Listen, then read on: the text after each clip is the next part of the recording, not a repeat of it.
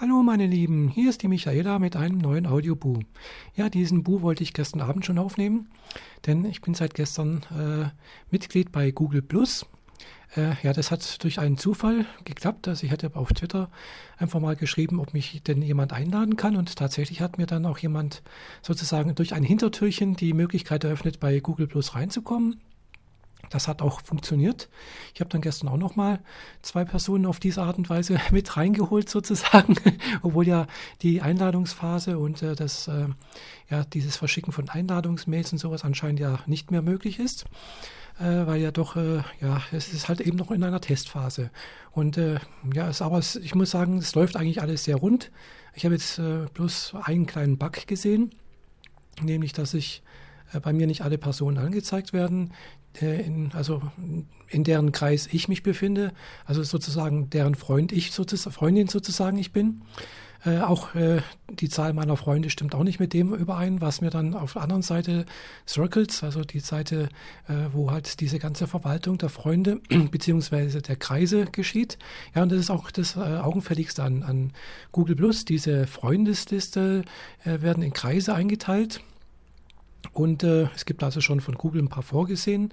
Man kann die natürlich auch jederzeit selbst erweitern, selbst Kreise oder Circles äh, erstellen und je nachdem, wie man dann halt auch äh, beim Posten von Beiträgen äh, das einstellt, äh, wie man gerne haben möchte, wer was sehen soll von den Postings, äh, nach, nach diesen Kreisen eben entsprechend ja, die Sichtbarkeit äh, gestalten. Genauso kann man natürlich auch über diese Kreise dann auch äh, seine Timeline also es ist halt auch, gibt auch so eine Timeline wie bei Facebook oder bei Twitter, kann man entsprechend seine Timeline halt entsprechend äh, filtern. Ähnlich wie mit den Gruppen. Bei Twitter kann man das ja, oder Listen heißt das ja dort, äh, kann man das auch so machen. Bei Facebook soll es auch möglich sein, da gibt es ja auch Gruppen, aber äh, da bin ich noch nicht dahinter gestiegen, wie das da funktioniert. Ja, das ist eigentlich das Augenfälligste und äh, über diese Kreise funktioniert eigentlich das Wichtigste eben die Sichtbarkeit, wer was sehen kann und, und, und überhaupt so. Äh, ich finde jedenfalls, dass, äh, ach ja, was noch auch bemerkenswert ist eigentlich, dass halt, äh, es ist sowas wie, wer ist das, Hangover, äh, also praktisch ein Gruppenvideo-Chat mit eingebaut ist, der anscheinend auch sehr gut funktionieren soll. Ich habe es noch nicht ausprobiert, in der Mangelung genügend Freunden, äh, wo ich einfach mal Videochat machen könnte. Aber das kommt vielleicht auch noch. Äh, ich denke mal, das ist auch sogar auch Konkurrenz zu Skype, nicht nur zu Facebook. Äh, und äh, es soll anscheinend, was ich gehört habe, sehr gut funktionieren. Man kann also anscheinend bis zu zehn Leute gleichzeitig äh, Videochat machen oder Audiochat, äh, was ja doch ganz eine ganze Menge ist. Ähm, also äh, zehn Leute, da habe ich teilweise selbst in der Firma nicht mehr, sind dann manchmal nicht mehr Video, also Leute in der Videokonferenz. Äh, vielleicht auch für Firmen ganz interessant, die sich da keine große äh, Equipment oder sonst irgendwas anschaffen wollen. Klar ist immer eine Sicherheitsfrage. Äh, gut, da möchte ich jetzt nicht weiter drauf eingehen. Ja, was ist da noch Interessantes? Äh, wie gesagt, klar, das Wichtigste ist natürlich die Timeline, wo man natürlich seine eigenen Beiträge, Verlinkungen zu äh, Seiten, Videos, äh, sonst irgendwas posten kann. Dann gibt es noch so wie eine Art News-Suche, da kann man seine Suchbegriffe speichern, Sparks genannt. Ist vielleicht auch ganz nett. Und natürlich auch eine Chat-Funktion. Gibt es auch eine Möglichkeit, mit anderen Google-Plusern zu chatten.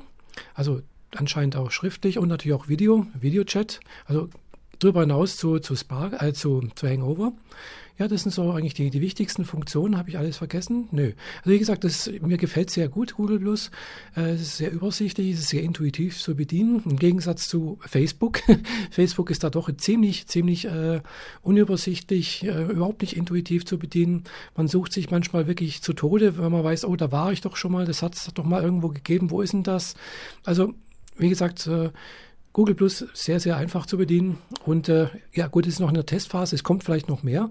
Äh, was natürlich jetzt nicht fehlt, was jetzt fehlt, sind so Sachen wie Spiele. Also ich brauche es nicht. Äh, ich habe bei Facebook, wenn mir jemand irgendwie eine Einladung zum Spiel schickt, tue ich die regelmäßig blockieren.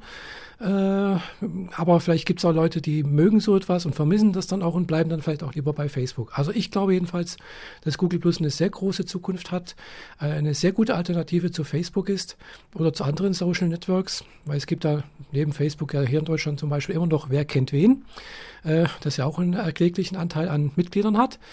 Ja, wie gesagt, ich glaube an die Zukunft von Google Plus und bin mal gespannt, wann es für alle freigegeben wird und äh, wer da, wenn ich dann dort alles noch wiedersehen werde. Okay, das soll es erstmal von mir gewesen sein. Ich wünsche euch allen einen schönen Tag, guten Morgen, gute Nacht, egal wann ihr das hört. Bis zum nächsten Mal, eure Michaela. Tschüss.